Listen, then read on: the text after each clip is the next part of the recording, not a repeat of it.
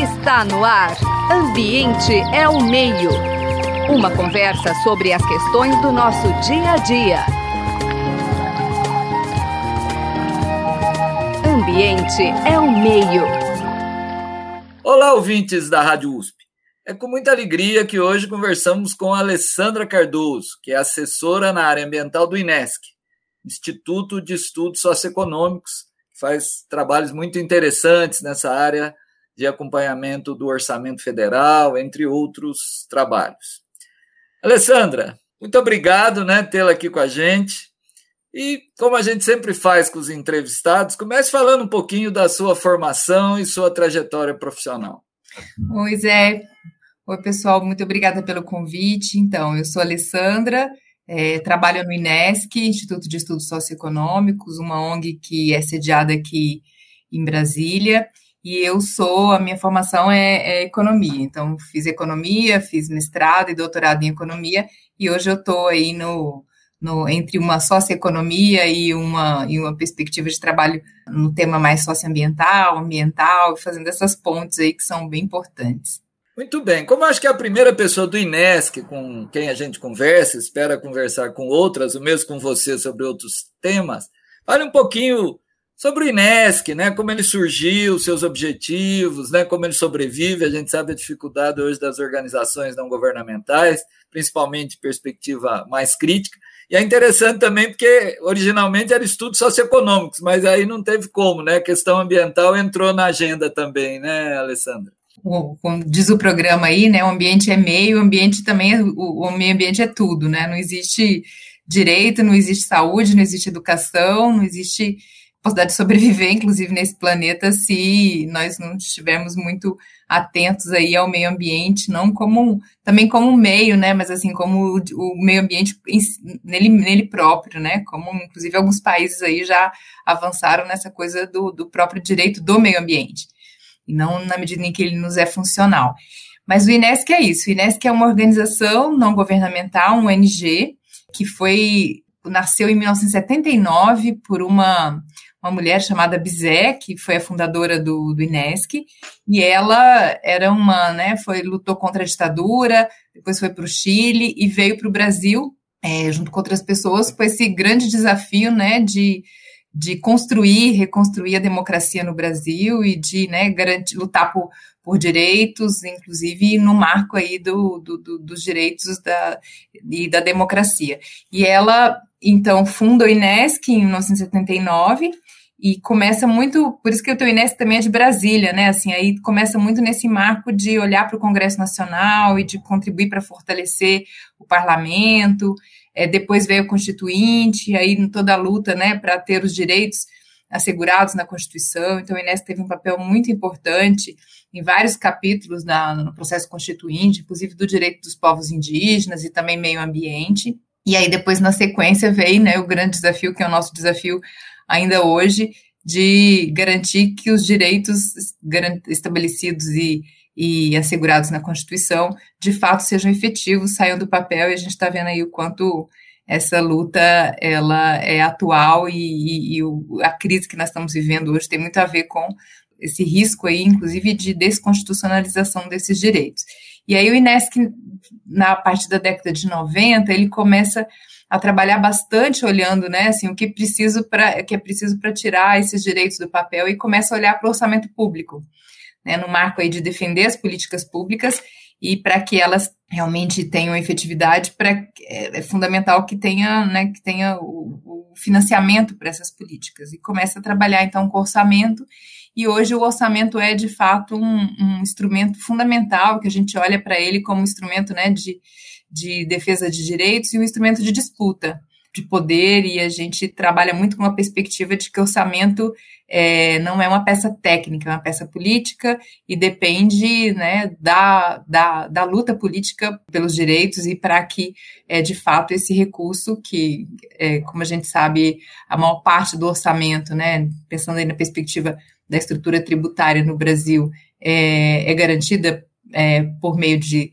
de impostos indiretos, e aí quem paga mais é quem menos tem, então tem toda uma discussão aí de justiça tributária também, que faz parte desse, desse caldeirão aí de temas que a gente tem que olhar para eles e entender e, e fazer um debate político para que a gente tenha, de fato, políticas públicas e orçamento para financiá-las.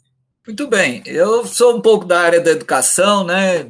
Pesquisa e financiamento da educação, eu brinco o seguinte: a gente vai ver realmente a prioridade da área, como você bem disse, quando eu me debruço sobre orçamento e principalmente, né, Alessandro, sobre a execução do orçamento. Antes de entrar no tema propriamente dito, na área da educação, há um certo senso comum que quem banca a educação no Brasil é o governo federal, que é um equívoco. Né? Na verdade, quando eu analiso o gasto com educação no Brasil, nós vamos ver que de cada um real que o governo federal coloca, educação, estados e municípios colocam quatro, né?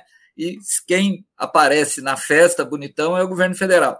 Do ponto de vista, quando eu analiso o meio ambiente, já existe algum estudo nesse sentido? Quer dizer, o governo federal tem um papel mais proeminente ou ele também fica ali meio na sombra, só ganhando os louros?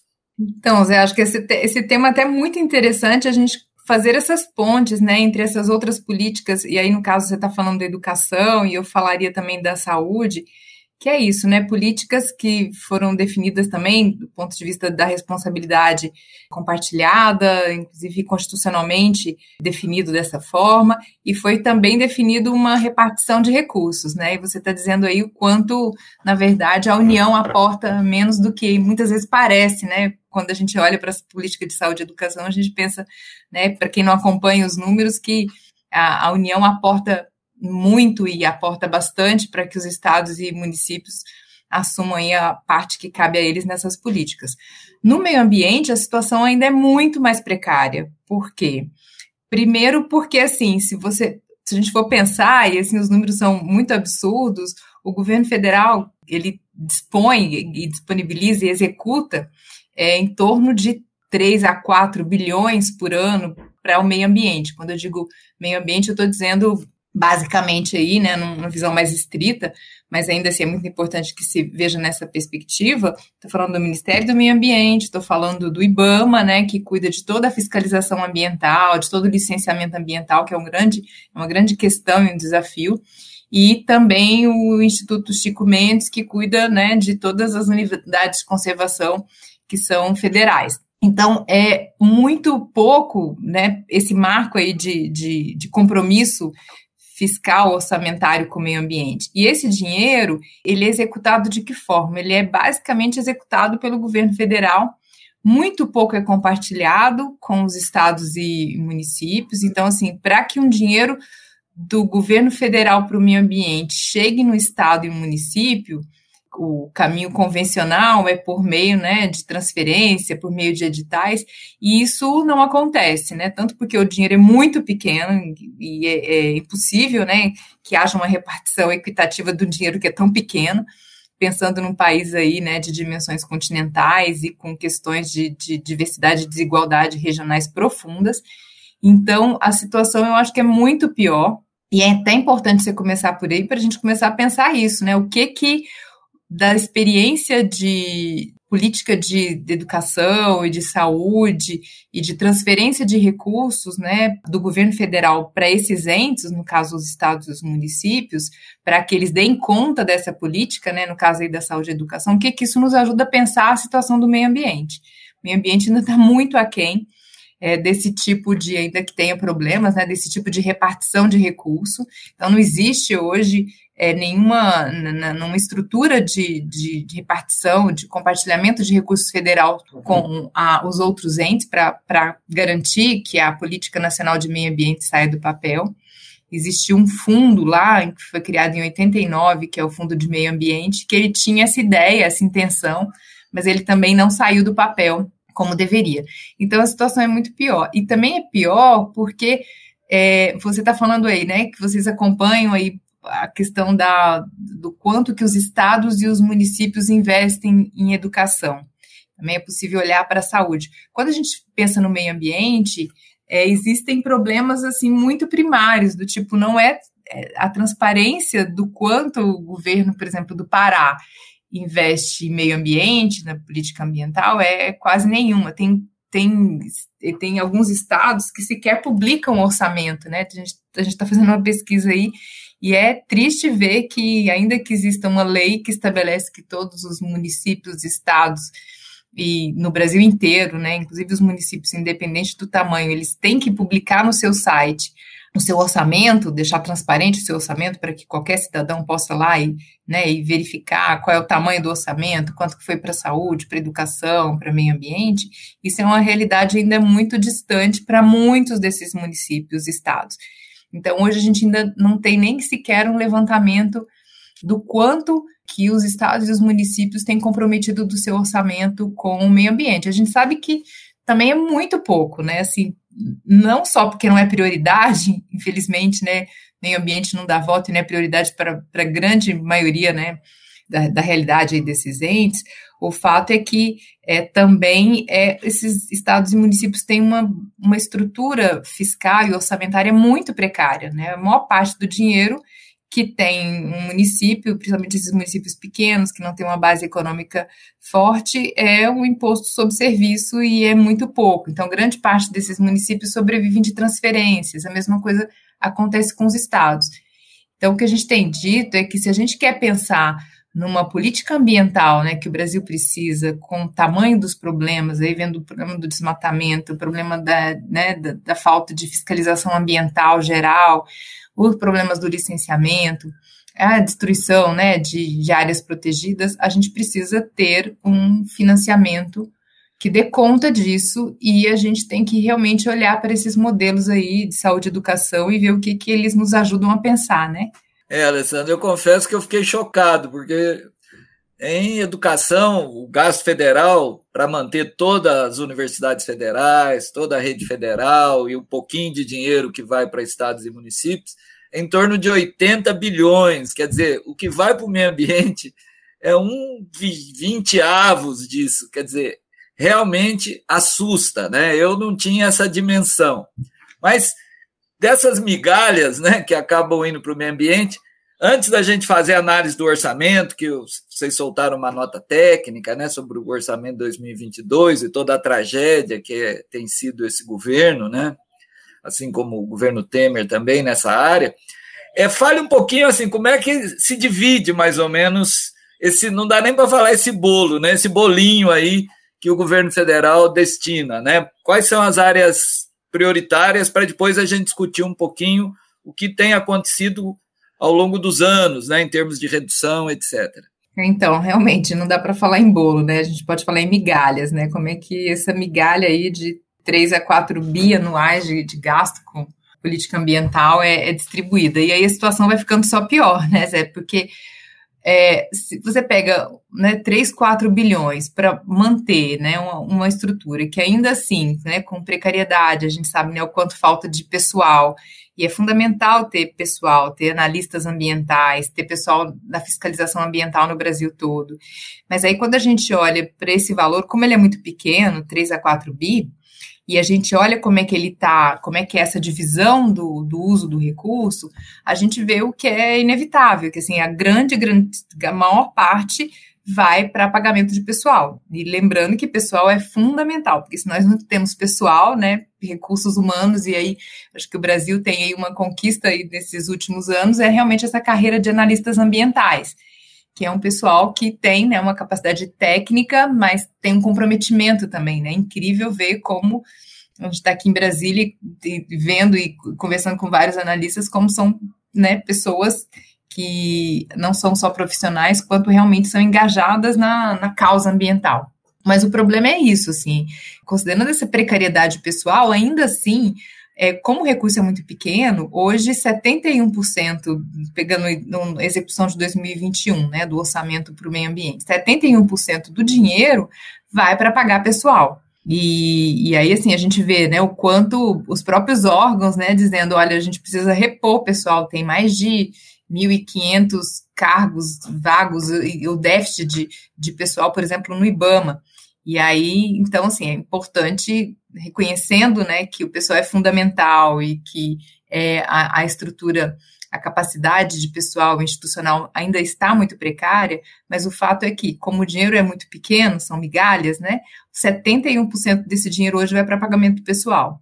Ou seja, para de fato gastar o que a gente chama na ponta, né? Para fazer uma ação que beneficie na ponta uma unidade de conservação, uma comunidade indígena, uma comunidade é, ribeirinha, com uma ação ambiental que chega lá e visível na ponta, para além né, da fiscalização, do licenciamento e de tudo, é muito pouco que sobra. No caso de 2021, foram 615 milhões. O que, que é isso, né? Então, é, é, realmente, quando a gente olha para os números, a gente vê, olha, é, o Brasil, de fato, construiu ao longo né, desses, de, de, desde antes da Constituinte, na verdade, uma Política Nacional de Meio Ambiente, o Sistema Nacional de Meio Ambiente, o SISNAMA, então definiu, né, uma, estruturalmente e do ponto de vista da legislação, uma política ambiental robusta, que é considerada uma das melhores políticas, né, uma boa política do ponto de vista internacional, mas tem uma dificuldade aí estrutural de fazer com que essa política ela se efetive, porque não existe uma prioridade política e um compromisso de é, financiar toda essa estrutura e essa institucionalidade que foi construída. Então, a situação é realmente muito é, muito dramática, né, em face, inclusive, de tudo que a gente está vendo aí da retomada do desmatamento, né, da, da violência contra os povos indígenas, da, do avanço, né, muito agressivo da, da fronteira agrícola, inclusive ameaçando aí, né, as terras indígenas, as áreas protegidas, que foram que, para além de ser um valor em si, né, foram que foi que garantiu que a, o desmatamento pudesse ser é, controlado nesse país. Então, é realmente uma situação os números não mentem, né? Que é uma situação é, inviável se o país quer de fato dizer, inclusive internacionalmente, que tem uma política ambiental, que tem uma política de, de combate e do, do, desmatamento, enfim, que tem uma a, a, política que ele diz que tem né, no papel.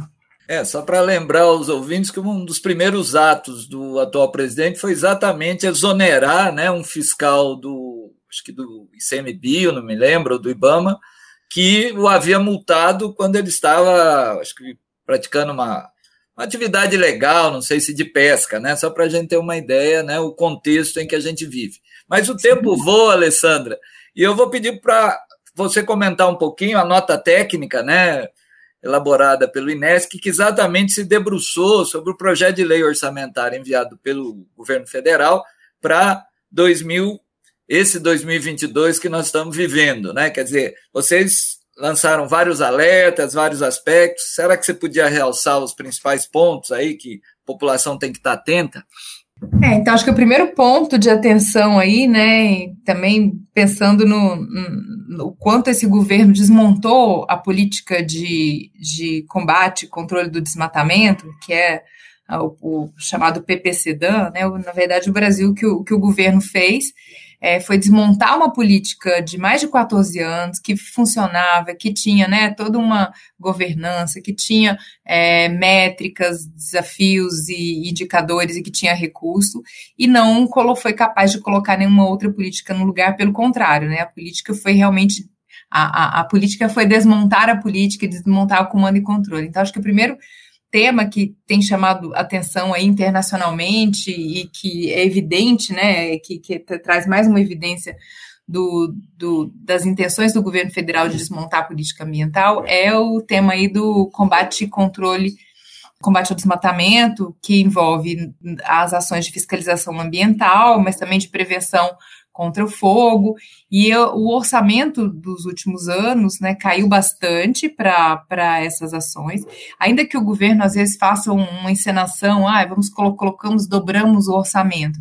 Na prática, isso não, não significa muita coisa, porque é, esse recurso não tem sido executado, não tem sido gasto, e como você mesmo falou aí, tem uma intenção deliberada do governo de de coibir os, os, os, processos de fiscalização. Então, do ponto de vista de recurso, isso representou de gasto, por exemplo, em 2021, 209 milhões para todas as ações de, de comando e controle. Isso é absolutamente insuficiente. Está aí também os números do desmatamento, né, que reforçam isso, para além da, da, da intenção política de não fazer com que essa, com que essa as, ações de comando e controle sejam levadas adiante. Então, isso é uma das coisas que tem chamado bastante atenção é, do INESC e outras organizações. E o outro ponto também de atenção é o desmonte do, do ICMBio, né? Existe aí uma tentativa de, de acabar com o ICMBio, foi criado até um grupo de trabalho para ver a na perspectiva do governo, a possibilidade de extinguir o ICMBio e transformar ele como né, uma secretaria, uma diretoria, não sei, como parte é, do, do IBAMA, do MMA, e por trás disso também tem um desmonte da, da política e do orçamento para a gestão das unidades de conservação. O Brasil mais de 200 unidades de conservação, é, né, do governo federal, e, e, e, a unidade de conservação envolve toda uma política de fiscalizar e proteger para que não haja desmatamento, para que não haja invasão, mas também para garantir a consolidação dessas, dessas áreas, né, uma grande, uma parte ainda importante dessas áreas sequer estão regularizadas do ponto de vista fundiário, e para além disso, fazer com que as, as os planos de gestão, né, que muitas dessas unidades são de uso sustentável, lá dentro tem muitas vezes é, comunidades indígenas, quilombolas, ribeirinhos, camponeses, então existe uma possibilidade de uso sustentável dessas áreas e que é, para que isso aconteça é preciso ter política pública. Então, toda essa política que está hoje a cargo do ICMBio, ela é muito importante e ela foi desmontada nesses últimos anos, né? Para o orçamento, para ter uma ideia, o orçamento para gestão das unidades de conservação em 2022 é 117 milhões, né? Um valor é, irrisório para o tamanho dessas áreas, e o resultado e a contrapartida disso, quer dizer, de um lado tem um desmonte, do outro lado tem essa essa, esse, essa política do governo de entregar para o privado, né, fazer a gestão privada de parques, o que tem que ser visto com muito, com muito cuidado, muita atenção, porque hoje sequer o ICMBio tem condições de fazer uma gestão dessas concessões, né, dessa, desses parques privatizados. Então, a situação geral ela é muito ruim, e o, o orçamento para 2022 né, vai chegar aí nesse último ano do governo nessa situação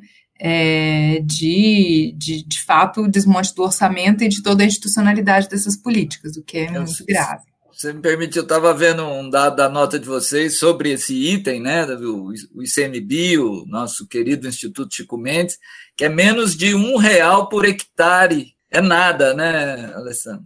É, não, não é, não é para fazer uma política de gestão de áreas protegidas, né? É para não fazer nada mesmo. Então, a situação, os números, como, como eu estava dizendo, né, os números não mentem, assim, quando a gente olha toda uma política que foi construída, né, toda uma estrutura, uma institucionalidade, é, envol, inclusive muitas dessas políticas envolvendo ativamente a participação, né, das organizações, dos movimentos sociais, na construção da política, e o que a gente vê agora é esse cenário aí de de terra arrasada para a política ambiental no Brasil. Então, tem, temos que pensar como reconstruir isso e como reconstruir com outro patamar também de, de importância, né, Zé? Porque, assim, é o que a gente estava falando no início, assim, ainda que o Brasil tenha construído uma legislação forte, importante, ainda que há, décadas atrás a situação do orçamento do meio ambiente estivesse menos precário, o fato é que meio ambiente nunca foi prioridade, né? Muito discurso e pouca prática. Então, se a gente quer realmente ter uma política ambiental e uma política de proteção de direitos socioterritoriais que o Brasil precisa, né, e que uma, o, o, mundo inteiro precisa, porque o Brasil precisa preservar suas florestas, inclusive para que a gente possa, como população global, ter, ter condições de atravessar a, a mudança climática que já veio para ficar, a gente precisa ter uma política ambiental num outro patamar de importância e prioridade. E aí a gente precisa pensar como fazer, né? Com qual é o tamanho do, do, do, do recurso que a gente precisa e de onde ele vai vir. Existem caminhos né, para isso. É, desculpe te interromper. Aqui o, o tempo voa na rádio, assim. Então, eu acho que se você pudesse comentar, acho que na questão do fundo do clima também são informações meio críticas, né? O IBAMA acho que você falou. Então, assim, que aspectos assim já com o tempo batendo no, no calcanhar, você gostaria de ressaltar e também se pudesse já embalar, falar sobre assim que iniciativas são importantes, quer dizer, é possível mudar esses valores, quer dizer, há espaço para a sociedade civil, para a população pressionar o, o Congresso para alterar esses números né, ínfimos, né? Ah, é, com certeza existem caminhos e eles precisam ser trilhados. Inclusive, a gente está né, entrando aí nesse ano que já está pegando fogo, né, não só na Amazônia, no Pantanal, no Cerrado com desmatamento, mas também no debate eleitoral. Eu acho que é muito importante que a gente consiga, é, como sociedade, colocar o meio ambiente na, como um, um dos os, dos pontos centrais do debate político. Então, quais são as propostas né, dos, dos candidatos aí para o meio ambiente? E aí, pensando bem objetivamente, assim, para além de, de, propostas, assim, qual é o compromisso, né, do ponto de vista de é, impedir que haja é, retrocessos, que o que nós estamos vivendo hoje em 2022, e vivemos também em 2021, um, foi uma pressão gigantesca para serem aprovados vários projetos aí que vão destruir a nossa, a, a nossa política ambiental, aí o, a Lei Geral do Licenciamento, a, o PL da grilagem, o chamado X-Tudo em Terra Indígena, que abre terra indígena para mineração, para o garimpo, para hidrelétricas, enfim, é um terror completo. Então, assim, a gente tem que o grande desafio é, é barrar esses projetos para que é, esses retrocessos não sejam é, aprovados no Congresso Nacional, porque se, se isso se acontece, nós realmente teremos uma terra arrasada com muita pouca dificuldade de reconstruir uma política ambiental. E depois o outro grande desafio é realmente é, fazer com que a política ambiental que foi construída com décadas aí de luta e de aprendizado, ela realmente possa se efetivar, e para isso precisa ter dinheiro. Dinheiro tem sim, é, o, o, basta a gente ver o orçamento secreto, né? Quando há interesse político e há um, um, jogo político entre executivo e legislativo, eles conseguem tirar 16 bilhões do orçamento para construir um orçamento secreto para alimentar a base política do chamado Centrão. Então, são 16 bi. A gente está falando de um orçamento de meio, do meio ambiente de 3 bi. Então, sim, existe espaço. É, a gente tem feito no Inesc uma discussão também do quanto é preciso rever subsídios e incentivos para setores que são não só poluentes, mas que, que são extremamente incentivados, a exemplo aí do, da exploração do, do petróleo, é, que tem aí coisa de 100 bilhões de incentivos fiscais e renúncias fiscais por ano. Então, tem muita coisa para ser feita. O recurso orçamentário, é claro que ele tem limites, mas é, ele é sempre resultado de uma escolha política. E o Brasil não tem outra, né, o mundo não tem outra alternativa a não ser, de fato, colocar o meio ambiente como uma é, das principais, aí, né, uma prioridade na perspectiva de, de ter recursos e ter uma política de fato efetiva. Muito bem. O tempo se foi, Alessandra. Mas voltaremos a debater essas questões, algumas que você trouxe, a gente tem já realizado entrevista com especialistas.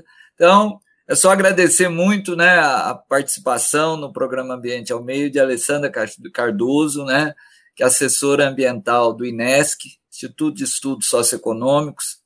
Agradecemos também a produção, né, o apoio da produção com a Suiane Azenha e na parte técnica o Gabriel Soares. Um minuto, se quiser, Alessandra, para deixar uma mensagem final para os nossos ouvintes. Muito obrigado. Pois é, eu agradeço bastante. Como você disse, né? O, o, o tempo ele é escasso e cruel. Aí a, a mensagem é o orçamento é isso. Ele é diferente do tempo. Ele de, a gente pode fazer escolhas. A gente pode moldá-lo é, a depender da prioridade política, da importância política e agradecer e parabenizar por esse programa aí que está levando esse debate para o meio ambiente na rádio, que eu acho que é um instrumento de um meio de comunicação fundamental que a gente precisa realmente ocupar mais para discutir a questão ambiental no Brasil, no mundo, porque nós, nós dependemos disso para nossa vida, né, para nossa sobrevivência. Você acabou de ouvir Ambiente é o Meio. Produção e apresentação: José Marcelino e Marcelo Pereira. Música tema: Evandro Navarro. Sonoplastia: Mário Valdo Avelino. Ouça também este e outros programas em www.ribeirão.usp.br.